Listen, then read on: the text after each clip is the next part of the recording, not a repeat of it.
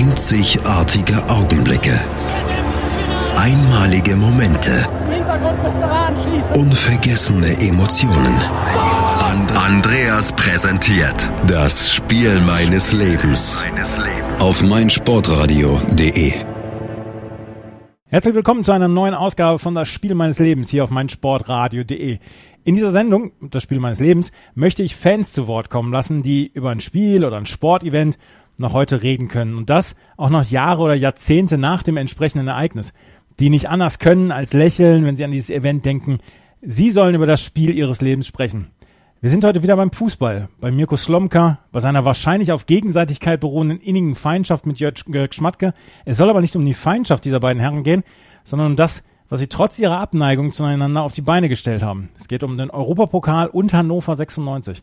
Mein heutiger Gast möchte über eine dieser magischen Europapokalnächte 2011 sprechen. Er ist einer der Macher des Schiedsrichter-Podcasts Colinas Erben. Er bringt uns die Sportnews im Deutschlandfunk ins Haus und dazu hat er die schönste Version von You'll Never Walk Alone in der Geschichte YouTubes gesungen. Klaas Rehse. Hallo Klaas. Ja, grüß dich. Bevor wir, bevor Schöne wir, warme Worte. ja, bevor wir über alles andere reden, YouTube, You'll Never Walk Alone, bitte erzähl's nochmal, warum, ähm, warum es die schönste Version ist. Ich meine, es ist die schönste Version, aber erzähl, wie du darauf gekommen bist. Es war eine verlorene Wette. Ich hatte äh, dieses Spiel von äh, Dortmund in Liverpool geguckt und wusste, dass äh, Stefan Vogel, der Surfing Bird bei Twitter, äh, vor Ort war und ja, die Dortmunder führten ja und haben es noch vergeigt und ich habe irgendwann mittendrin äh, halt getwittert, wenn die es vergeigen, dann singe ich für ihn You'll Never Walk Alone. Das musste ich dann halt machen. Ja. Hier im Beitrag ist es dann auch mit hinterlegt, also ihr könnt es euch dann auch nochmal anhören beziehungsweise anschauen. Das Video ist nämlich dann auch noch künstlerisch wertvoll geworden. Da hast du dir ein bisschen Mühe auch mitgegeben. Nee, eigentlich, ja gut, wir haben so ein paar, ich habe ein paar Bilder und Tweets ausgedruckt und die habe auf den Boden gelegt und dann stand ich bei einem Kumpel am Klavier und habe noch einen anderen gefragt, der dann das begleitet hat. Und dann haben wir es aber wirklich ohne zu proben in einem Take einfach aufgenommen. Also das ging dann zum Glück ganz fix. Ein One-Shot-Video. Ja, Wie die ganz berühmten dieser Welt. ja. Ja, nicht schlecht. Das war das Einfachste. Da musste ich nicht mehr schneiden und so einmal durchgehört gedacht, ja, kannst du machen. ja. Äh, hat passt. Nicht schlecht. Aber das ist nicht dein einziges Talent, was du hast. Ich habe eben schon gesagt, du bist einer der Macher, einer von zweien vom Schiedsrichter-Podcast Colinas Erben. Ähm, wie kommt man drauf, sich allwöchentlich beschimpfen zu lassen? Ja, also der, der Ursprung war ja erstmal, dass ich meine eigene Ahnungslosigkeit bekämpfen wollte. Also ich hatte das Gefühl, obwohl ich damals schon über 20 Jahre Fußball gespielt hatte, dass ich trotzdem nicht die Regeln komplett kannte und dachte, das kann eigentlich nicht sein und habe in Gesprächen mit anderen auch gehört, dass es ihnen genauso ging. Und dann habe ich den Alex kennengelernt, äh, Alex Feuerherd, der früher Oberligaschiedsrichter war und habe mit dem besprochen, komm, wir stellen mal einfach alle 17 Regeln vor. Haben da losgelegt, erste Folge, ersten drei Regeln, nächste Folge dann schon ein paar Fragen beantwortet und diese Fragen, die kamen immer mehr. Und dann wurde es halt immer aktueller, dass ja zu jedem einzelnen Spieltag, egal ob Bundesliga, DFB-Pokal oder irgendwelche Länderspiele oder Champions League, kamen dann immer die Anfragen an. Wir haben dann den Twitter-Account eingerichtet und ja, da ging das dann irgendwann mit den Beschimpfungen los. Aber ich muss auch sagen, ich habe das Gefühl, dass wir weitestgehend unsere äh, ja, äh, Hörerschaft und natürlich auch die, die uns irgendwie bei Twitter und Facebook folgen, eigentlich äh, ganz gut äh, gefunden haben. Also die meisten sind doch ja an der Diskussion interessiert, wollen äh, nicht beschimpfen, sondern wollen es verstehen. Es gibt natürlich unterschiedliche Meinungen, es gibt auch ein paar Trottel, aber äh, in letzter Zeit zumindest hält sich's in Grenzen. Ich, Ja. In manchen Phasen ist es ein bisschen schlimmer, äh, in manchen ist es dann aber zum Glück auch eigentlich ganz erträglich und macht dann auch viel Spaß. Kommt auch ein bisschen darauf an, wie emotional das Spiel, das Einzelne ist, oder? Ja, na klar. Also ich meine, wenn du jetzt so ein Spiel hast, ich nenne jetzt mal als Beispiel Dortmund gegen Bayern und eine Mannschaft wird benachteiligt, dann weißt du schon genau, dass es losgehen wird. Also wir haben ja dann unsere Twitter-Benachrichtigungen und dann bimmelt das Handy äh, wie nix. Das ist einfach so. Aber ich habe da ja zum Glück mit Alex einen an der Seite, den einfach nichts aus der Ruhe bringt und der auch immer den richtigen Ton trifft, um die Leute da auch wieder einzufangen. Wo du gerade, wo du gerade sagst, Dortmund gegen Bayern, ich erinnere mich halt an dieses eine Spiel ähm, vor 16, 17 Jahren, wo es mehrere rote Karten gab, wo Effenberg damals vom Platz geflogen ist, elf gelbe Karten und es irgendwie 1-1 ausgegangen ist. Damals gab es Twitter noch nicht, beziehungsweise damals gab es die Colinas Erben auch noch nicht. Da hättet ihr vielleicht euch nochmal überlegt, ob ihr den, den Quatsch weitermachen wollt. Das kann gut sein. Ich habe auch die letzte Folge vom Spiel deines äh, Lebens ja gehört, vom Basti Rett, ja. wo er dann ja erzählte, dass ähm, Alphonse Berg aus Konz 1900, was, 92? 92, ja. Äh, wenn es Colinas Erben schon gegeben hätte und er das gehört hätte, dann wäre Eintracht Frankfurt deutscher Meister gewesen. Äh, weil er dann darauf geachtet hätte, dass der Spieler ja auf jeden Fall überhaupt keinen Sinn ähm, darin gesehen hätte, eine Schwalbe zu machen. Ja. ja, also da bin ich manchmal bei manchen Spielen, wenn man da zurückdenkt, also früher wurde ja auch viel mehr geholzt. Also das, ich, die Spiele heute sind ja sehr viel äh, ja, die Spieler sind besser geschützt vor Fouls, sage ich mal. Also die Regeln sind da ja viel klarer. Ich glaube, wenn du das 15 Jahre oder so zurückdenken würdest, äh, dann wäre die Schreierei noch viel größer gewesen. Ja, eins noch gerade zu Alphons Berg aus Konz. Ich habe nie gewusst, Alfons Berg aus Konz oder Alfons Konz aus Berg, aber das nur am, das nur am Rande. Eins noch hier, der Videobeweis, der jetzt gekommen ist, jetzt in den letzten mhm. Jahren und aufgekommen ist und auch in der Bundesliga dann ja durchaus kontrovers diskutiert wird. Hat euch das das Leben schwerer gemacht, beziehungsweise dann auch ähm, die Erklärungen, wie ähm, der Videobeweis genutzt wird? Weil auch das ist ja ein nicht unemotionales Thema. Ja, total. Ähm also zu, ich habe ja vorhin schon gesagt, dass die meisten ja mittlerweile wissen, dass wir nicht der DFB sind. Also wir können nichts für die Regeln, sondern wir können sozusagen nur auswerten, was das Regelwerk vorgibt und wie das so umgesetzt wird und das bewerten und sagen, wie eigentlich so die Vorschriften sind. Beim Videobeweis war jetzt aber die Problematik, dass ja selbst die Macher in diesem berühmten Kölner Keller nicht immer genau wussten, wie es denn zu laufen hat. Und das hat natürlich unsere Arbeit dann auch erschwert, obwohl man sich ja im Vorfeld gedacht hat, also wenn der da ist, dann wird es Colinas Erben nicht mehr geben. Tja, Pustekuchen, anders gekommen. Ja, es ist anders gekommen und werden die Diskussionen wahrscheinlich dann auch nicht beendet werden in den nächsten Jahren. Ähm, der VAR ist ein, ja, ein Quell der steten Freude über ähm, Videobeweise etc. Aber der Videobeweis, Colinas Erben und auch YouTube und You'll Never Walk Alone ist nicht das Thema dieser Sendung. Das heißt, das Spiel meines Lebens das Spiel meines Lebens von dir ist ähm, das Spiel von Hannover in Sevilla 2011, im August 2011. Ähm, die erste Frage, die ich eigentlich immer sofort stelle, wie konnte es passieren, dass du Hannover 96-Fan geworden bist?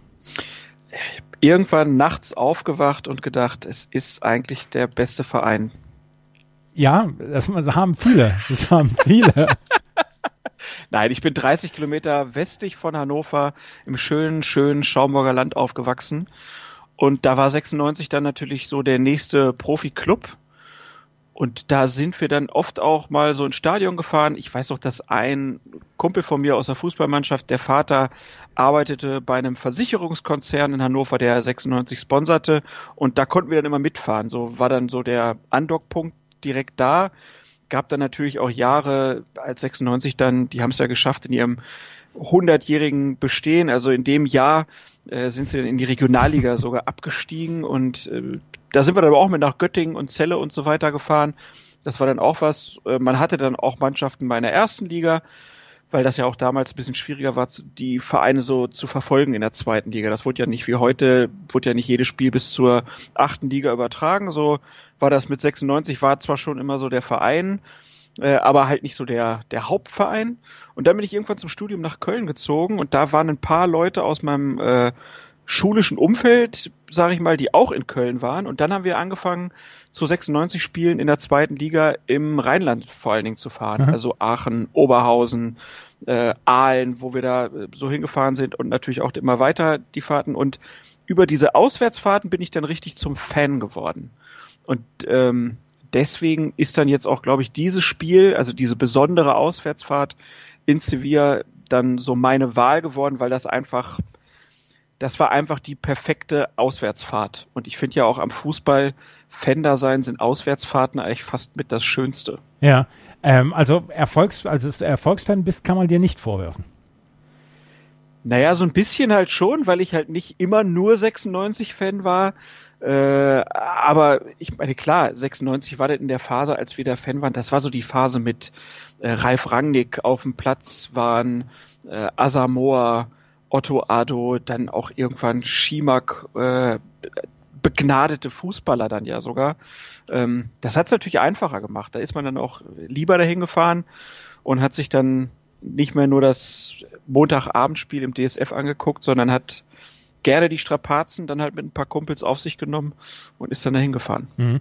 Ähm, gab es erste Lieblingsspieler für dich? Du hast gesagt, du bist als Kind häufiger dann mal hingefahren, als du noch in der Heimat gewohnt hast, 30 Kilometer westlich von Hannover. Gab es da so Lieblingsspieler oder sind die auch erst später mit einer Auswärtszeit gekommen? Ich könnte mir vorstellen, dass Jan Schimak durchaus ein, ein Objekt als Lieblingsspieler, ein gutes Objekt als Lieblingsspieler gewesen ist. Ja, klar. Also vom Fußballerischen her auf jeden Fall so der größte, den Hannover, glaube ich, bisher hatte, den ich zumindest gesehen habe. In meiner Jugendzeit war dieser, ich sag mal, dieser Personenkult, wie wir ihn heute um Fußballer haben, der war damals nicht so da und den hatte ich auch persönlich nicht so. Ich weiß, dass ich dann irgendwann mal stand ich dann so auf Andy Brehme und Lothar Matthäus, aber so aus den 96 Mannschaften meiner Jugend, da waren nicht so die großen äh, Helden dabei. Klar, dann irgendwann so ein Jörg Sievers oder so, äh, der dann halt auch da ewig lange gespielt hat, das entwickelte sich. Aber du hast schon recht, das war dann eher so die spätere Phase, wo man dann eher so Lieblingsspieler hatte. Und das Besondere jetzt an dem Spiel, über das wir dann heute ja auch gleich noch reden werden, ähm, da war auch keiner, also da waren keine so Topstars dabei, sondern es war mehr so die, die Mannschaft, die halt das auch so besonders gemacht hat dieses Jahr. Ähm, warum ich das auch so in so guter Erinnerung habe. Mhm. Der Name Jerzy Steiner ist bislang noch nicht gefallen. Ja, und das ist immer ein Fehler, weil Gigi Steiner wirklich, wie, wie sagte man so schön, er pendelte zwischen Kreisklasse und Champions League oder Kreisklasse und Weltklasse, hat man, glaube ich, damals eher gesagt. Ja. Gigi Steiner war halt einfach so auch so ein Fußballer, von dem man auch wusste, dass er gerne mal, ich sag mal, abends weggeht äh, und aber trotzdem dann am Wochenende seine Leistung äh, gebracht hat. Und er hatte Spiele, wo er wirklich Sachen gemacht hat, wo man beim Zugucken auch in Zeitlupe und vielleicht wusste er selber auch nicht, wie er es gemacht hat, was er da gemacht hat. Das waren einfach ganz besondere Momente und das war so ein Spieler, ähm, da hat man sich immer eigentlich drauf gefreut, den zu sehen, wenn er gespielt hat. Selbst wenn er Mist gemacht hat, war eigentlich, also wenn er ein schlechtes Spiel hatte, es war immer so eine Szene dabei, wo man gedacht hat, ja, das ist unser Gigi. Ich habe, ich habe Gigi Steiner auf dem Platz nicht ausstehen können, weil er ein, Viel ein nein, weil er ein absoluter HSV-Killer war. Oh ja, das stimmt. Prinzipiell das hat stimmt. er gegen den HSV mindestens drei Tore pro Spiel gemacht und ähm, das empfand ich als unanständig damals. Deswegen kam ich jetzt nochmal drauf, weil Jerzy Steiner ist so ein bisschen, der hat mich verfolgt. Jerzy Steiner war auch immer in einer Statistik in der Bundesliga ganz weit vorne. Er war immer derjenige Spieler, der in der Bundesliga die meisten Gegenspieler getunnelt hat. War eine ganz, ganz große Fähigkeit von ihm. Und es gibt ein unglaubliches Bild von ihm. Ich glaube, das ist sogar in Hamburg. Ja, äh, das ist in Hamburg, ne? genau. Ja. Hm. Wo, er der, ja. wo die Sonne direkt auf ihn scheint. Genau, die Sonne kommt halt durch so einen Eingang äh, ins Stadion und er ist alleine in diesem Lichtkegel, läuft mit dem Ball am Fuß und er ist so der Erleuchtete, ja. der von, vom Fußballgott geküsste. Überragendes Foto. Ähm, die letzten Jahre waren für Hannover 96 Fans nicht so ganz leicht. Ähm, Stress mit Martin Kind, der ja jetzt dann auch den Verein komplett übernehmen möchte, ähm, der an der Spitze thront. Wie ist das Verhältnis heute zu, zu Hannover 96 von dir? Ja, ich bin jetzt ja im Moment als Sportjournalist tätig und da ist es schon so, dass da tritt einfach eine gewisse Distanz schon dadurch ein, dass ich nicht mehr so oft im Stadion bin. Also ich arbeite halt oft äh, am Wochenende dann und äh, wenn ich dann zu Frau und Kind noch sagen würde, am anderen Tag bin ich dann übrigens äh, irgendwo mit 96 unterwegs, dann wird das auch nicht so gut ankommen. Das ist sozusagen der erste Schritt und der zweite Schritt war dann halt auch, es hat in den letzten Jahren nicht mehr so viel Spaß gemacht, ins Stadion zu gehen. Da wurde dann halt auch viel geschwiegen äh, aus Protest und dem Protest habe ich auch zugestimmt, weil der Umgang der Vereinsführung mit den Fans, ähm, der war in den letzten Jahren halt einfach unterirdisch. Aber mir hat's halt einfach auch dann weniger Spaß gemacht und äh, weil ich vorhin schon gesagt, so Auswärtsfahrten, da gehört für mich auch das Singen dazu, äh, auch bei Heimspielen. Also und wenn ich dann zum Fußballspiel gehe, ohne äh, lautstark in der Kurve zu singen, dann brauche ich irgendwann gar nicht mehr hinzugehen. Ich muss sagen, mein Verhältnis zu 96 ist deutlich abgekühlt, aber manchmal habe ich schon große Lust noch so mit den alten Leuten, mit denen ich früher schon immer zum Fußball gefahren bin, mit denen nochmal so eine Tour zu machen. Und ich glaube, das ist ja auch so ein bisschen das, was diese Auswärtsfahrten auszeichnet. Es kommt dann oft gar nicht so darauf an, wie diese Spiele sind. Natürlich ist das dann so ein Highlight, aber wichtig ist halt auch dieses Unterwegssein mit Freunden, bestimmte Sachen zu erleben, die man halt sonst nicht so macht, in irgendwelchen Regionalzügen äh, oder halt mal zu einem Europa-Pokalspiel äh, nach Sevilla zu fliegen. Äh, das macht es dann irgendwie auch aus. Habe ich gerade eben durch die Blume verstanden, dass du in der Kurve ein Sänger bist, ja? Immer. Ja? Also ich kann, ich kann Leute nicht verstehen, die zum Fußball gehen und nicht singen. Also für mich ist das, gehört das einfach zusammen, auch um meinem Team dann irgendwie so zu unterstützen. Ich glaube, deswegen macht zum Beispiel das bei der Nationalmannschaft auch halt immer keinen Spaß, weil da gibt's halt immer nur zwei äh, Schlachtrufe und die Nationalhymne, die ich jetzt auch nicht andauernd singen muss, deswegen macht das nicht so einen Spaß, aber wenn man in der Kurve steht und die Mannschaft dann mit seiner Stimme mit anderen zusammen unterstützen kann, ich finde, das ist das ist so das Beste am Fußball. Habt ihr zum Beispiel ihr Trainer Bade, den hattest du doch auch schon mal ja. beim Spiel deines Lebens. Ja. Der hat, mit dem habe ich mich darüber unterhalten und hat mir gesagt, wie du gehst zu Duisburg und du singst nicht? Und dann hat er gesagt, nee, ich, ich sing nicht, also mache ich nicht. Hab ich gesagt, du musst es einfach mal probieren. Und er hat mir jetzt gestanden, ja, dadurch ist Fußball gucken was viel, viel Besseres. Also ich kann es jedem nur empfehlen. Habe ich gar nicht die Nerven für. Wieso nicht? Nee, weil ich mich, weil ich mich so aufs, aufs Spiel konzentriere und weil ich so angespannt bin meistens, wenn ich im Stadion bin. Ich bin auch nicht mehr, nicht mehr häufig im Stadion. Ich kann nicht, es, es geht nicht. Es, äh, Aber das mehr, baut doch den Druck gerade ja, ab. Man kann es so richtig rauslassen. Mehr als HSV, HSV geht nicht bei mir. Das, das geht. für alles weitere bin ich überhaupt nicht, also bin ich überhaupt nicht psychisch in der Lage. Das, äh, aber ich, ich, ähm, ich bewundere jeden, der es, der es schafft und der es, der es kann. Ich kann es nicht. aber du solltest es nochmal probieren. Ich werde es nochmal probieren. Ich bin in der nächsten Zeit äh, häufiger ein bisschen im Stadion. Die, das Spiel deines Lebens ist das Spiel aus dem August 2011. Wir sprechen gleich darüber, wie wir hingekommen sind oder wie du hingekommen bist. Das ist das Spiel des FC Sevilla gegen Hannover 96, was damals schon ähm, sehr ungleich sich anhörte, aber wo sich Hannover 96 dann für die Gruppenphase der Europa League qualifiziert hat, beziehungsweise doch die Europa League damals äh, qualifiziert hat. Darüber sprechen wir gleich und wie es dazu gekommen ist, weil die Saison vorher war schon ganz, ganz fantastisch. Das alles hier bei meinsportradio.de und das Spiel meines Lebens. Mein Lieblingspodcast auf meinsportradio.de. Hallo, hier ist Tobi von Hannover liebt die 96 Show auf meinsportradio.de. Die Roten sind wieder in der ersten Liga und wir sprechen natürlich weiterhin jede Woche über das aktuelle Geschehen rund um Hannover 96. Wenn dir gefällt, was du hörst, freuen wir uns sehr über eine 5-Sterne-Rezension bei iTunes. Dir gefällt, was du hörst? Dann rezensiere unsere Sendungen jetzt auf iTunes und gib ihnen 5 Sterne. Das Spiel meines Lebens mit Klaas Rehse von Deutschlandfunk beziehungsweise Colinas Erben im Schiedsrichter-Podcast. Ähm, Klaas, wir hatten eben schon darüber gesprochen, wie du überhaupt äh, Hannover 96-Fan geworden bist, wie das angefangen hat etc. und wie es jetzt läuft. Aber wir müssen über die Saison 2009, 2010 sprechen, äh, 2010, 2011 und dann auch die Saison 2011, 2012, wo ihr dann im Europapokal gespielt habt und wo es sehr, sehr viele magische Nächte für Hannover 96 gibt. Magische Nächte, das ist immer ein bisschen überstrapaziert, aber man kann durchaus sagen, die Europapokalsaison ähm, im Nachhinein, wir sprechen gleich noch drüber, das war schon magisch. Ja, also die Erinnerungen an diese Zeit sind schon was Besonderes, glaube ich, für alle 96-Fans, die da so dabei waren. Es, dieses Sevilla-Spiel war ja sozusagen dann der Auftakt für eine sehr erfolgreiche Serie, die 96 irgendwie hatte. Äh, Zeit mit vielen Spielen in Europa, also ähm, zweimal Lüttich oder viermal Lüttich sogar, äh, dann in, in Brügge, gegen Atletico Madrid dann irgendwann äh, im Viertelfinale erst ausgeschieden, Spiele in Poltawa in der Ukraine, ähm, Kopenhagen mit 10.000 Mann, also da war schon viel Besonderes dabei und ich glaube, ja, das war somit die erfolgreichste Zeit der Neuzeit. Ich meine, 96 ist ja zwar zweimal Meister geworden, aber das, das hat ja keiner mehr miterlebt und dieser Pokalsieg 1992 der ist halt auch schon sehr lange her. Von daher, für so einen Verein war das schon die erfolgreichste Zeit. Ja.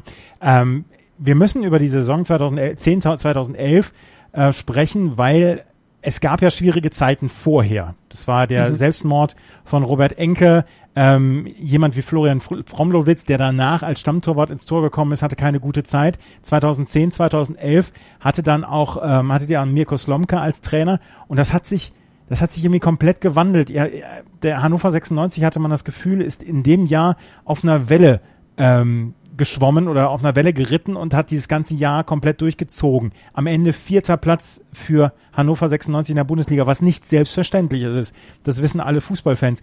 Ähm, wie hast du diese Saison vor der Europapokalsaison damals ähm, miterlebt? Also du hast ja eben schon angesprochen, diese Saison mit Enke, die hat wirklich äh, unglaublich auch ausgestrahlt, auch noch in diese dann so erfolgreiche Saison, also die Saison, in der ähm, Robert Enke sich das Leben genommen hat, da ist 96 ja mit Ach und Krach überhaupt in der ersten Bundesliga ja. geblieben.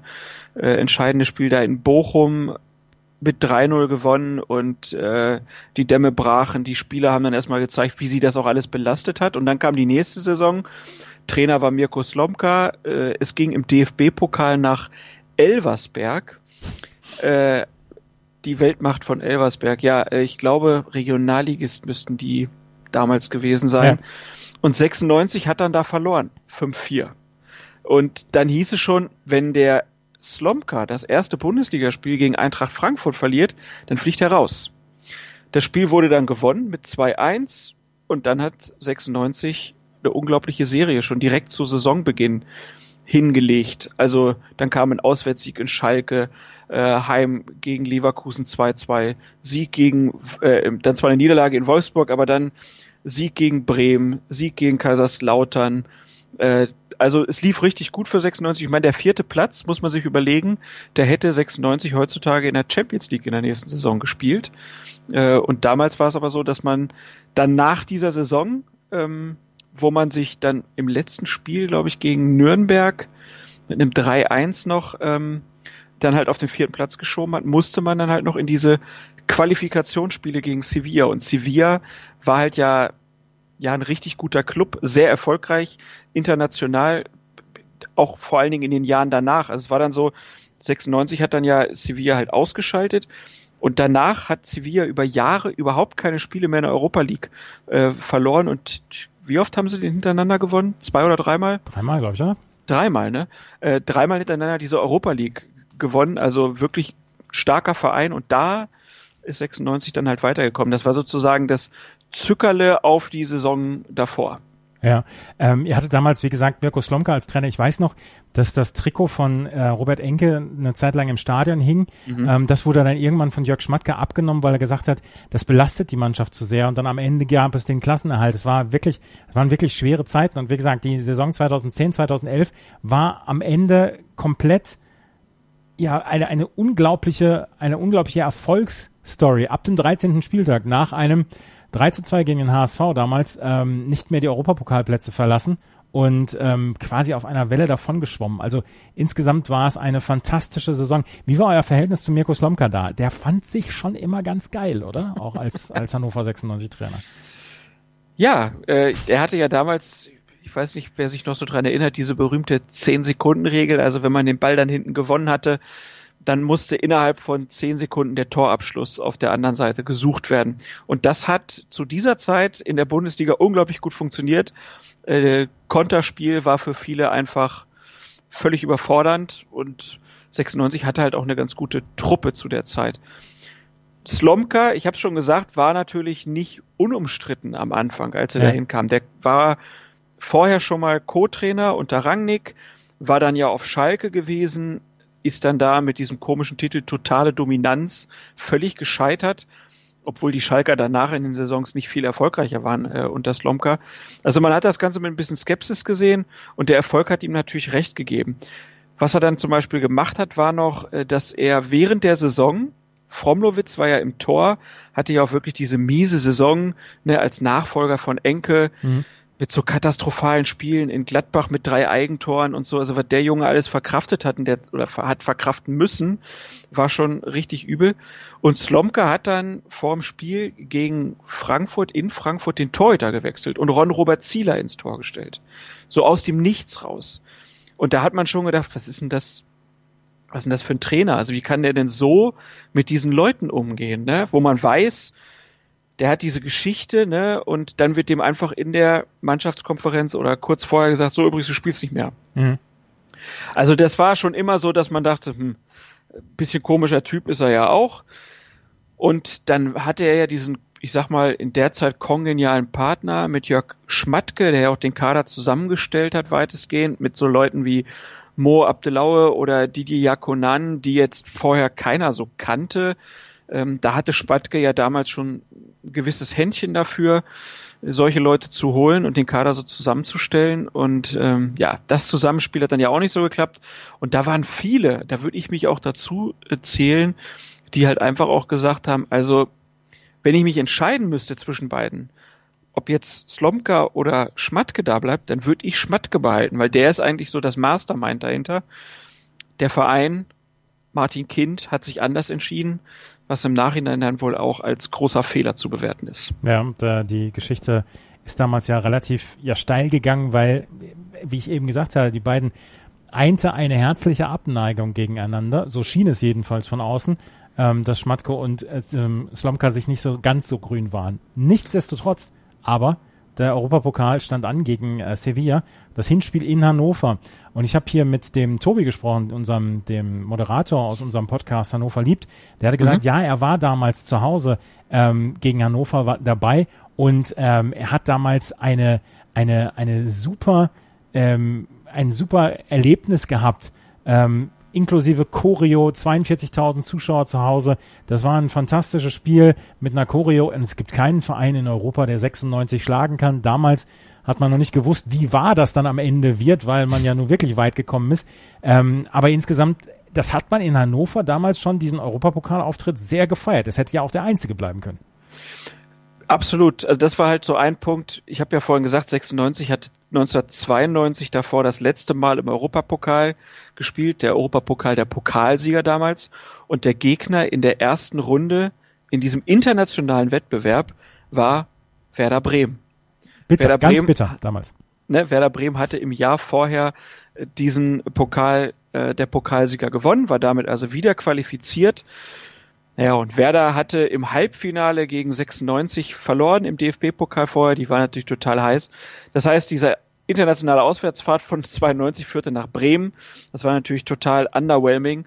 Und Sevilla war natürlich dann so, so das Ereignis. Ne? Also Stadion war wirklich, die Stimmung war grandios. Ne? Die äh, Ultras hatten da dann diese, diese Choreo vorbereitet im ganzen Stadion wo dann auch einfach alle mitgemacht haben. Also es gibt ja, ich habe ja vorhin über das, über das Singen gesprochen. Äh, es gibt ja bestimmte Tribünenbereiche, die nicht so mitmachen normalerweise.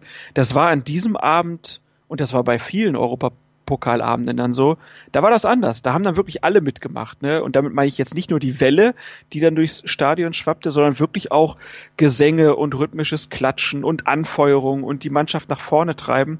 Ähm, das hat da wirklich geklappt. Und deswegen war dann auch, glaube ich, dieser schon dieser Hinspielabend so besonders. Ja, 2 zu 1 ist es am Ende ausgegangen. Schlaudraff hatte schon in der sechsten Minute das 1 zu 0 geschossen. Dann gab es den Ausgleich von Kanute, den ich damals als einen der besten Stürmer Europas ja. empfand. Und ja. das 2 zu 1 dann nochmal von Schlaudraff. Also ähm, es war dann ja auch insgesamt ein ordentliches Ergebnis, möchte man, möchte man dann sagen. Oder wie hast du das Ergebnis damals empfunden? Ja klar, wir waren natürlich total happy, dass sie gewonnen hatten, aber ein 2-1 weiß natürlich auch jeder, ein 1-0 reichte für Sevilla mhm. im, äh, im Rückspiel. Das heißt, die Ausgangsposition war schon so, dass man dachte, ah, vielleicht können sie es schaffen, aber es wäre schon eine Riesenüberraschung, wenn es äh, klappen würde. Also ich meine, man kann ja die Mannschaft von Sevilla auch einfach mal benennen. Äh, da war Palop im Tor, Koke, äh, Navarro äh, hat da noch gespielt, Emir Spahic. Emir Spahic, Legende. damals, hat damals äh, bei Sevilla gespielt, Piotr Trochowski, Canote, Negredo, also das waren ja auch wirklich Namen, die man so kannte, äh, wo man halt dann auf der anderen Seite bei 96 halt eher so einen Kader hatte, wo man sich gedacht hat, wie haben die es eigentlich geschafft, sich dafür zu qualifizieren? Also bei 96 äh, spielten halt in der Abwehr Girandolo, Hagi, Pogatetz und Rausch, dann im defensiven Mittelfeld Pinto und Schmiedebach äh, und Christian Schulz, also es war sozusagen so ein ähm, wo Schulz hat, glaube ich, auf links gespielt, so genau weiß ich es gar nicht mehr. Und dann im Sturm halt Abdelaue, Schlaudraff und äh, Stindel. Klar kann man heute sagen, Stindel hat eine super Karriere gemacht, aber der war damals halt auch noch so ein junger Spieler. Schlaudraff ist bei Bayern nicht geschafft so und dann halt diese Leute wie Abdelaue und Jakonan, der später noch eingewechselt wurde. Ja, so No-Names irgendwie und dann gegen diese Truppe, dass die es dann gegen Sevilla mit dem 2-1 geschafft hatten, da waren alle total begeistert, aber wie gesagt, die, die Skepsis vor dem Rückspiel, die war riesig. Hm. Hannover ähm, oder Emir Spajic hat sowohl im Hinspiel als auch im Rückspiel keine gelbe Karte geholt, was mich ein bisschen enttäuscht hat. Wahrscheinlich haben sie deswegen das nicht geschafft, 96 zu schlagen. Das könnte, das könnte sein. Spajic ist allerdings auch in der, im Rückspiel da nicht eingewechselt worden, beziehungsweise war im Rückspiel nicht dabei. Aber dieser Plan nach Sevilla zu fahren, denn dann, äh, das Spiel deines Lebens ist ja das Spiel in Sevilla. Der Plan, das Spiel, das Spiel zu besuchen in Sevilla, war der schon vor diesem Spiel aufgekommen oder war der erst, äh, war das erst sehr kurzfristig? Bei mir war das alles sehr kurzfristig. Also ich hatte, das war auch alles relativ teuer dann. Also ich weiß noch, dass wir äh, Flüge ab Hannover und so waren total schnell weg. Ne? Also wir wussten dann schon, okay, du kannst nach Sevilla fliegen, du kannst nach Malaga fliegen. Und wir sind dann irgendwie über Eindhoven geflogen. Also haben dann da noch Flüge gekriegt. Muss man sich auch vorstellen, fliegst morgens ab Eindhoven nach Spanien und der ganze Flieger ist voller 96-Fans. Ähm, das war schon irgendwie ulkig. Und bei mir war das dann zusammen mit einem weiteren, ich weiß gar nicht mehr genau, warum wir nicht frühzeitig das schon gebucht hatten. Ich glaube, es lag auch damit, oder es hing damit zusammen, dass ich auch nicht wusste, ob ich Zeit habe oder so. Und ich habe es mir dann im Endeffekt auch genommen. Wir hatten dann auch einen dabei, der war Referendar. Ähm, der hat dann einfach krank gefeiert, weil er sich gesagt hat, das könnte die einzige Möglichkeit sein, dass Hannover 96 mal international wieder spielt, weil ja auch keiner wusste, wie die Saison zum Beispiel danach läuft. Ja. Also der der, der Druck dann da auch hinzukommen war ziemlich groß. Also ihr musstet erstmal mit dem Auto nach, ähm, nach ähm, Eindhoven. Eindhoven. Und von Eindhoven seid ihr dann geflogen nach? Wir sind, glaube ich, Hinflug nach Sevilla direkt geflogen und Rückflug. Wir hatten dann, also ich zusammen mit einem äh, zweiten, wir hatten dann einen Mietwagen äh, von Sevilla und sind dann nachts noch nach Malaga gefahren und von da aus dann geflogen. Ja, und Tickets waren kein Problem? Nee, äh, wir waren oder, Fanclub in Hannover, äh, Quatsch, in Köln, äh, 96 Kölsch und haben über den Verein dann Tickets da bekommen. Das ja. lief damals ziemlich gut. Und das war so eine Aktion, wo donnerstags war das Spiel, glaube ich, damals, ähm, donnerstags morgens hin, freitags morgens zurück oder wie lief das dann? Oder hattet ihr dann auch noch Übernachtung? Nee, wir, wir hatten, wird ja nicht jünger. Ja, vor allen Dingen, ne, ich sage ja, der Preis war ja schon auch entscheidend. Heute äh, fragt man sich dann, warum bist du denn nicht einfach das ganze Wochenende da geblieben? Aber ja.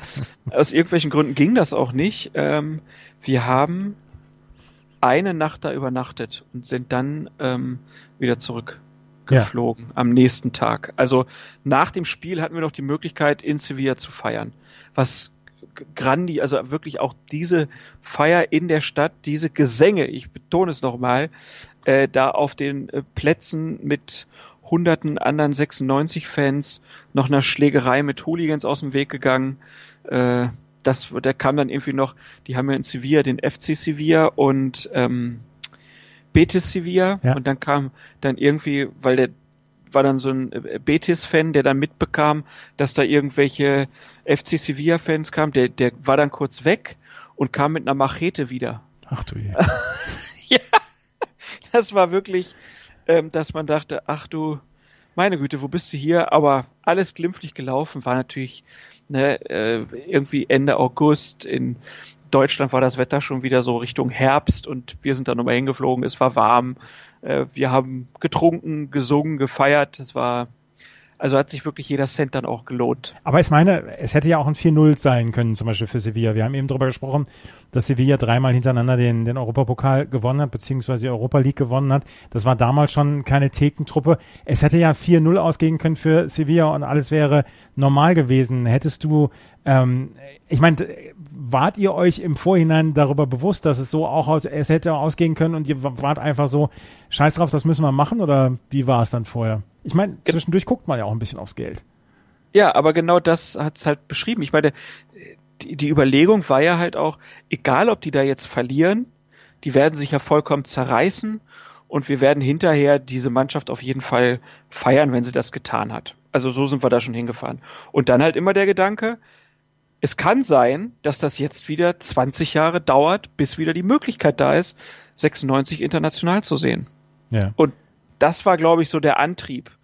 Also ich meine, wir waren so 3000 aus Hannover.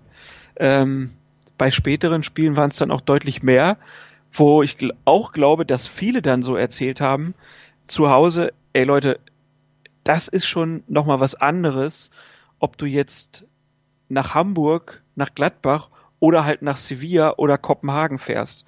Ne, dass viele sich dann auch gedacht haben, ey, das muss, das müssen wir jetzt mitnehmen.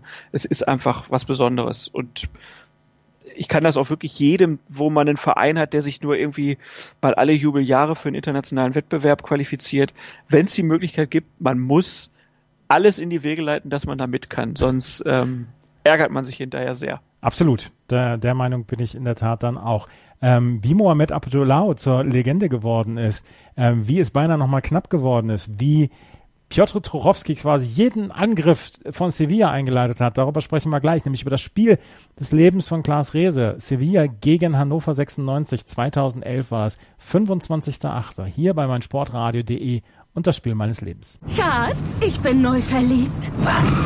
Da drüben. Das ist er. Aber das ist ein Auto. Ja, eben. Mit ihm habe ich alles richtig gemacht. Wunschauto einfach kaufen, verkaufen oder leasen. Bei Autoscout24. Alles richtig gemacht. Vernimmt sich, was man will. Dann wilde Gerüchte entstanden. Fast nichts davon stimmt. Tatort. Sport. Wenn Sporthelden zu Tätern oder Opfern werden, ermittelt Malte Asmus auf meinsportpodcast.de. Folge dem True Crime Podcast, denn manchmal ist Sport tatsächlich Mord. Nicht nur für Sportfans. Ja, hallo, hier ist Jörg Sievers von Hannover 96 und ihr hört meinsportradio.de. Hören, was andere denken auf meinsportradio.de. Das Spiel des Lebens von Klaas Rehse ist das Rückspiel im UEFA-Pokal in der Qualifikation zur Gruppenphase zwischen dem FC Sevilla und Hannover 96. Es war der 25.08.2011. Wir haben eben schon gehört, wie du nach Sevilla gekommen bist, über Eindhoven, dann über Malaga, dann auch zurück. Aber jetzt erzähl mal, äh, du hast es gerade gesagt, es war sehr, sehr gute Stimmung. Es war vor allen Dingen ein wunderbares Wetter und zweieinhalbtausend äh, Hannoveraner waren mitgekommen. Das haben sich einige nicht entgehen lassen, mal so ein, äh, mal so zwei, drei Tage Spanien, oder? Nee, das war halt dann auch wirklich, ich habe es ja gerade schon kurz erwähnt, in der Innenstadt eine sehr, sehr angenehme Stimmung. Ähm, die, ja, was ja dann auch immer ganz gut ist, ne, die Polizei, die stand immer so zwei Nebenstraßen weiter, äh, haben uns da sozusagen machen lassen. Ich meine, man muss auch nicht drüber reden, da sind dann immer auch ein paar Leute dabei, wo man sich so denkt, schade, dass ihr jetzt hier seid. Ja. Ähm, ne, also diese die Krawallmacher, das war dann schon auf dem Hinflug so, ist, äh, naja, brauchen wir jetzt vielleicht nicht so äh, vertiefen, aber wir haben dann auch noch mitgekriegt, dass die sich dann, dann noch geboxt haben nach dem Spiel, also wirklich so Sachen, die man eigentlich gar nicht braucht, aber auch das ist halt ähm, Teil des Fußballs irgendwie. Äh, aber was wir so in der Stadt verlebt, äh, erlebt haben, vor dem Spiel, nach dem Spiel, auf dem Weg zum Stadion, um Stadion herum. Das war in den, in den Tapas-Bars. Äh, es war kulinarisch natürlich hervorragend. Wir hatten zum Glück jemanden dabei, der Spanisch sprach und uns da die äh, regionalen Köstlichkeiten besorgte. Und das Highlight war dann so das Fußballspiel. Also es war halt, deswegen habe ich dieses Spiel dann auch ausgewählt. Äh, es war so in Gänze. Also es war diese, diese Kombination aus, aus dieser Reise, diesem Tag vor Ort, dem Erleben drumherum, dann natürlich dieser Sieg, dieses Hochgefühl hinterher. Ähm, das war einfach perfekt. Also das hat einfach dieses Ganze drumherum hat dann irgendwie gestimmt. Das Gesamtkonzept war stimmig, sagst du, ja? Ja, und weißt du, läufst dann da am Flughafen rum und äh, kommt dann hier Schatzschneider und Martin Kind und dann werden da noch Fotos gemacht und so und man denkt sich immer, was passiert hier eigentlich gerade? Warum, warum äh, erleben wir das gerade. Das war schon auch ein bisschen surreal dann die ganze Zeit, aber halt, wie gesagt, sehr schön. Ja, ich habe mir eine längere Zusammenfassung nochmal von dem Spiel angeschaut und ähm, war beeindruckt, wie viele Leute da von Hannover 96 mitgekommen waren. Ihr hattet so eine, äh, so einen Oberrang quasi in der Ecke der Auswärtsblock. Ansonsten war das Stadion komplett voll. 42.000 Leute habe ich gelesen im Kicker als wir da waren, hatten wir nicht das Gefühl, dass es ausverkauft ist. Äh, also es war schon so, dass die Spanier sehr, sehr spät, also erst kurz vor Anpfiff ins Stadion kamen. Das war schon ein bisschen ungewöhnlich und wir hatten das Gefühl, dass schon ein bisschen ein paar Plätze leer blieben, so nach dem Motto, naja, also Hannover 96 ist jetzt nicht der Gegner, auf den wir hier warten. Ähm, und aber die Stimmung war trotzdem ziemlich gut. Ähm, die die Fans da, die haben schon auch so ihre Eigenheiten, ihre Songs die sehr beeindruckend waren. Aber ich fand so mit den zweieinhalbtausend Leuten, mit denen wir da waren, haben wir dann auch so, wie sagt man so schön, ganz gut abgeliefert. Hat auf jeden Fall Spaß gemacht. Ja, die äh, Hannover hatte im Gegensatz zum Hinspiel keine einzige Veränderung in ihrem Kader beziehungsweise in der ersten Elf vorgenommen. Ähm, anstelle beziehungsweise im Kader stand ähm, im Gegensatz zum Hinspiel Altin Lada, die alte Hannover 96 Legende. Ansonsten ähm, ist das ja schon ein Who is Who von denen, von denen man sagt, okay, das sind die bekannten Jungs, die für Hannover dann die Erfolge geholt haben. Ziele im Tor, Gerandolo, Hagi, Pogatetz, Christian Schulz in der Abwehr, Schmiedebach, da Silva Pinto, Stindel, Rausch, Schlau drauf und Abdelaue dann im Sturm. Das war zu dem Zeitpunkt, war das wirklich eine richtig gute Mannschaft. Und wie gesagt, der, der vierte Platz, der in der Vorsaison rausgekommen ist, der ist ja nicht von ungefähr gekommen. Damals Stindel noch als junges Talent gegolten. Ähm, Christian Schulz, der schon etwas erfahrener war. Girandolo, du hast es gesagt, der eine hervorragende Vorsaison gespielt hatte. Das war schon in Ordnung, die Mannschaft. Ja, und die waren halt auch total eingespielt. Ne? Also das war ja schon die Truppe, die es halt auch geschafft hatte, in den Wettbewerb so äh, einzuziehen, weitestgehend. Und äh, nach diesem, äh, ja, nach diesem unglaublichen Einzug äh, in, in diese Runde dann halt da in Sevilla sich auch wirklich so präsentiert hat, wie man es aus der Vorsaison kannte. Also sehr aggressiv gespielt. Es war auf jeden Fall auch ein Spiel sehr hektisch am Anfang. Äh, unglaublich viele gelbe Karten. Ähm, also ich glaube 96 hat sechs Stück oder so bekommen ja. in der Partie. Ähm, bei, bei Sevilla, die sind dann zum Schluss auch so ein bisschen ausgetickt. Äh, 96 hätte auch eigentlich noch einen Elfmeter kriegen müssen irgendwann. Also ähm, war dann auch ein sehr unterhaltsames Spiel dann auch so, ne? Also nicht so fußballerisch hochklassig, aber äh, die Truppe von 96 hat sich der Mannschaft von äh, Sevilla, die halt auch ein paar namhafte Leute dabei hat. Ne? Also da war Koke dabei, äh, Jesus Navas, äh, Piotr Trochowski spielte damals für Sevilla, äh, Kanute, Stürmer, der für Sevilla über Jahre immer viele Tore gemacht hat. Also das war wirklich eine Mannschaft, die eher so, ich sag mal, von Stars der Kategorie B irgendwie ähm, gespickt war und 96 hatte aber ja, ihn da den Zahn gezogen und dann halt auch äh, sind sie dann auch sehr früh durch ein Tor von Abdelauer, was ich wirklich so präsent vor Augen habe, wie glaube ich kein anderes Tor von 96. Äh, Rausch, der da von links die Flanke reinbrachte und Abdelauer macht so einen Ausfallschritt. Also wenn man das so als Bild sieht, dann sieht das so ein bisschen aus wie dieser diese Michael Jordan Bilder, ne? Ich habe gerade direkt vor mir das Bild ne, dieses Still, wo du halt wirklich die Beine so ganz weit gespreizt und eine Hand oben, so ist Abdelauer kurz vor dem Torhüter äh, Pallop da in den Ball und hat dann das Tor gemacht und das war natürlich ein, ein, ein explosionsartiges Gefühl, dann, ne, dass man so das Gefühl hatte, Wahnsinn, die können das wirklich hier schaffen, so. Ähm, das war, war schon irre. Ja, die Schlagzeile wird lauten, Klaas Rehse vergleicht Mo Abdelaue mit Michael Jordan. Optisch Optisch. Aber wie viel, du hast gerade gesagt, du hast gerade das Tor dann auch erwähnt, dann von Abdelau nach der Flanke von Kokarausch. Ähm, wie viel ist dir präsent von dem Spiel jetzt nach den sieben Jahren noch? Ich meine, ähm, wenn man im Stadion ist, sind ja vielleicht auch anderes, manche Szenen anders wahrgenommen, als wenn man es zum Beispiel am Fernsehen verfolgt hat. Ich weiß, dass ich das Spiel damals ähm, live gesehen habe im, im Fernsehen. Ähm, ich musste es mir jetzt dann tatsächlich nochmal in der, in der Vorbereitung dann anschauen. Aber was ist dir noch richtig präsent aus dem Spiel damals? Ja, es ist ja so ein bisschen schwierig, weil das verschwimmt ja schon so ein bisschen, weil man sich das Spiel dann ja natürlich irgendwann nochmal anguckt. Ne? Also das habe ich natürlich irgendwann gemacht, äh, dass wir dann auch mit den Leuten, mit denen wir dann da waren, ein paar Jahre später uns dieses Spiel nochmal zusammen angeguckt haben. Und bei manchen Sachen denkst du, wenn du das guckst, krass, kann ich mich gar nicht dran erinnern. Und irgendwann weißt du nicht mehr genau, habe ich das jetzt im Video gesehen oder dann im Stadion. Ich erinnere mich auf jeden Fall natürlich an dieses Tor. Ich erinnere mich auch noch an das Eigentor von äh, Pogatetz. Ähm, ich erinnere mich noch an sehr starke Paraden von Ron Robert Zieler, ähm, der da auch wirklich gezeigt hat, dass er ein richtig starker Keeper war. Ähm, und ich weiß halt auch noch, dass, also vor allen Dingen halt diese, diese Stimmung in dem Stadion, also das habe ich noch sehr präsent und dann auch so die, wie das da in den Katakomben aussah, dass es da irgendwie nur so trockene Brötchen mit ganz schlimmen äh, Hotdog-Würstchen drin gab und äh, irgendwie so Halbliter Fanta-Flaschen und dass die auch so, keine Ahnung, war die Halbzeit und dann fingen die erst so aufzubauen, als dann schon da unten irgendwie tausend Leute halb verdurstet standen äh, und was zu trinken haben wollten. Äh, das sind dann so die Erinnerungen, die man irgendwie hat. Und halt auch dieses Drumherum um das Stadion, dass das so nach oben offen war und äh, dass es so langsam dunkel wurde. Ja, solche Sachen hat man dann mehr als eine bestimmte Kombination oder irgendwelche taktischen Aufstellungen oder so. Ja, weil ich habe mir dann tatsächlich ähnliche ähm, ähm, Notizen dann noch gemacht, als ich das Spiel dann auch gesehen habe.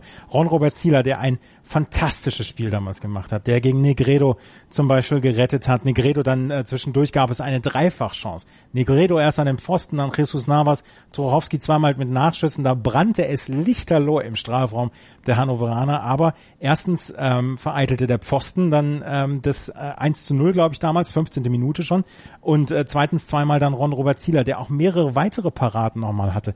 Dann in der 30. Minute ähm, Kanute nach Flanke von Trochowski, Negredo in der 29. Minute per Fernschuss kratzt Ron Robert Zieler über die Latte.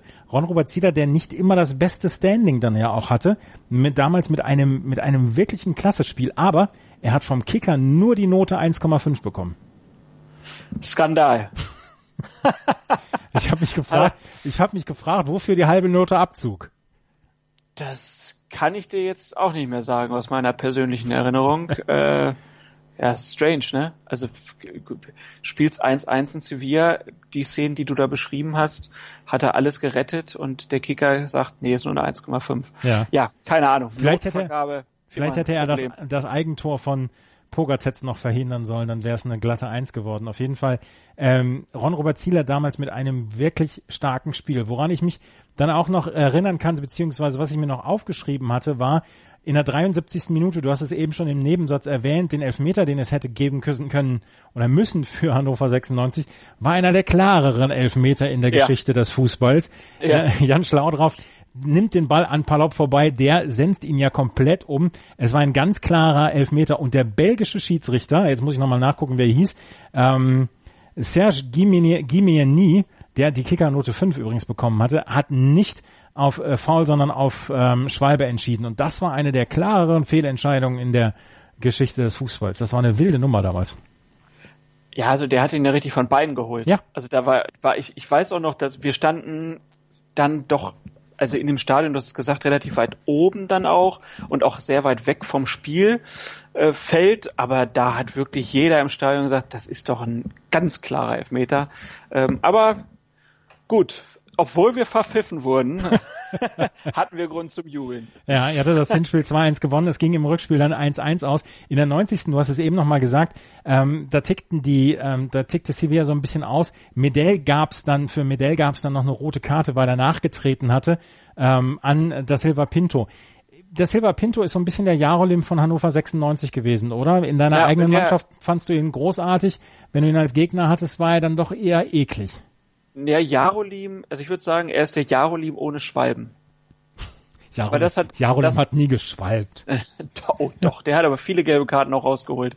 Ähm, äh, eine Ribery für Arme würde ich ihn sogar nennen. Aber das war, das Silva Pinto war natürlich total eklig. Also das war wirklich, da haben alle immer gesagt, boah, ich kann ihn nicht leiden.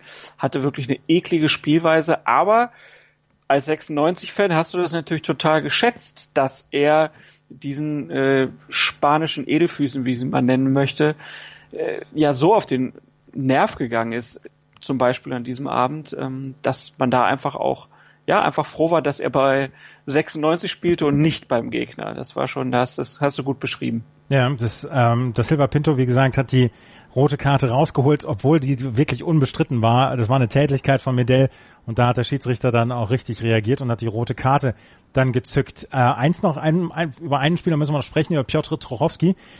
Piotr Trochowski geht nur in einem Zusammenhang, kannst du nur in einem Satz erwähnen mit wunderbare Schusstechnik. Der war damals an jeder gefährlichen Aktion von Sevilla beteiligt, wirklich an jeder gefährlichen Aktion und bekam vom Kicker die Note 5. Und das finde ich bis heute ungerecht und da sage ich, nein Kicker, da lagt ihr im Unrecht. Ähm, Piotr Trochowski, der vielleicht eine etwas unerfüllte Karriere hatte.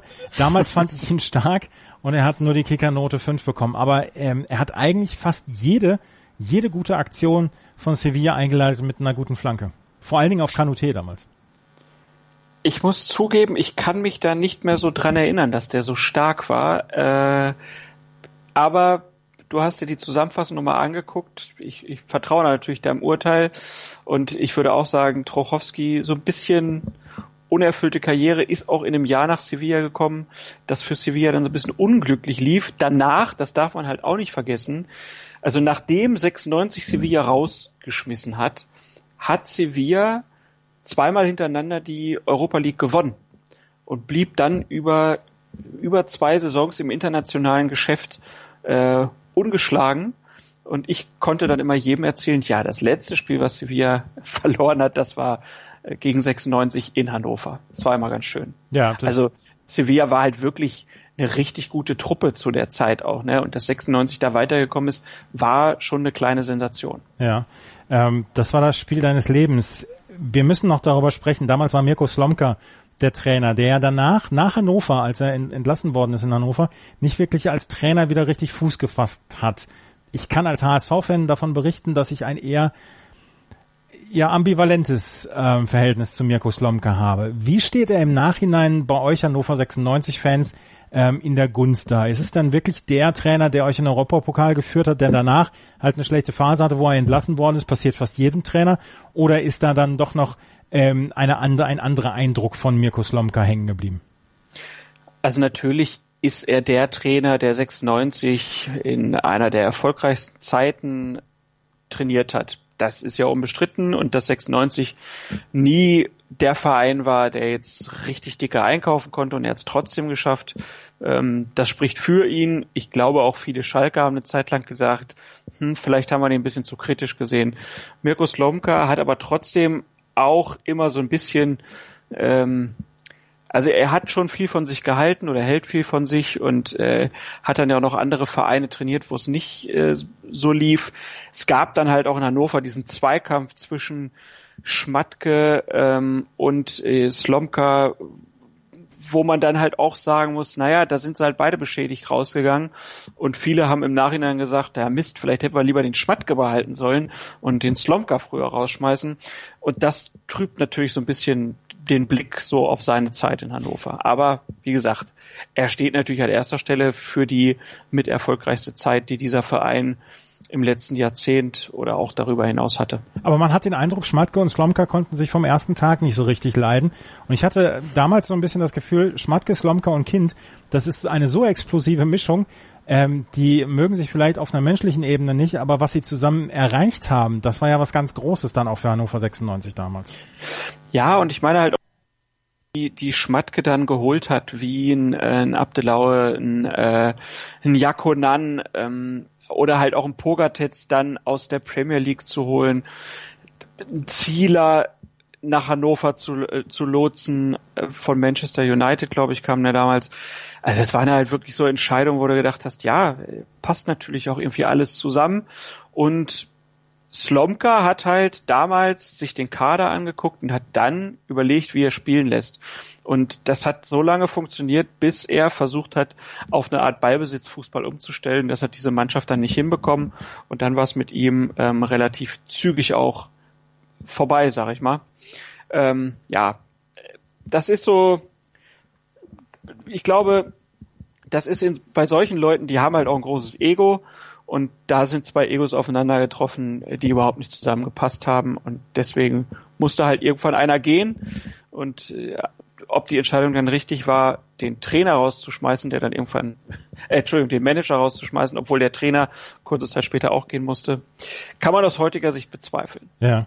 Das, ähm, das war die Qualifikation für die Gruppenphase damals. Ihr habt ja, oder Hannover 96 hat ja die Europa League 2011, 2012 nun wirklich gerockt. Was anderes kann man ja nun gar nicht sagen. In einer Gruppe, ähm, damals dann mit Standard Lüttich, mit Kopenhagen und Worskla Polter war dann den zweiten Platz erreicht.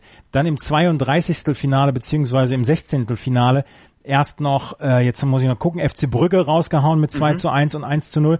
Im Achtelfinale gegen Standard Lüttich noch ein 4 zu 0 im Rückspiel rausgeholt nach 2 zu 2 im Hinspiel und dann erst im Viertelfinale an Atletico Madrid gescheitert und gegen die sind schon andere Mannschaften rausgeflogen. Was für eine unglaubliche Europapokalsaison hat, Hannover damals gespielt.